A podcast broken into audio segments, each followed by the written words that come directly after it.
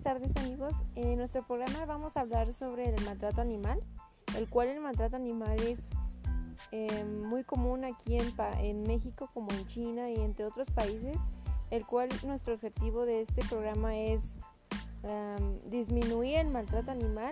¿Cómo lo podemos disminuir? Ah, pues eh, ayudando a los animalitos de la calle, el cual comprar croquetitas y dárselos a cada uno, el cual ver a un perrito flaquito, ayudarlos, o incluso ver a un perrito así que está en la calle que se perdió, eh, mantenerlo en tu casa hasta que alguien reclame por él. Pero mm, de hecho aquí les voy a hablar sobre un poquito de información sobre el maltrato animal. Em, e incluso eh, somos el tercer lugar de maltrato animal aquí en México.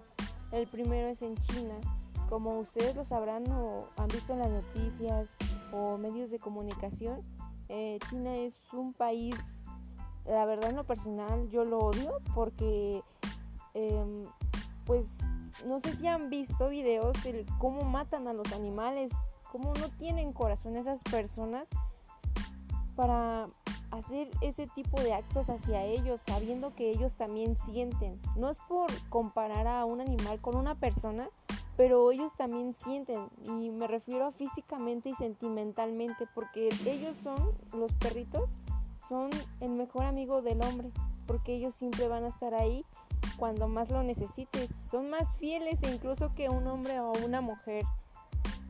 Así que debemos de ayudar a esos animalitos que están en peligro.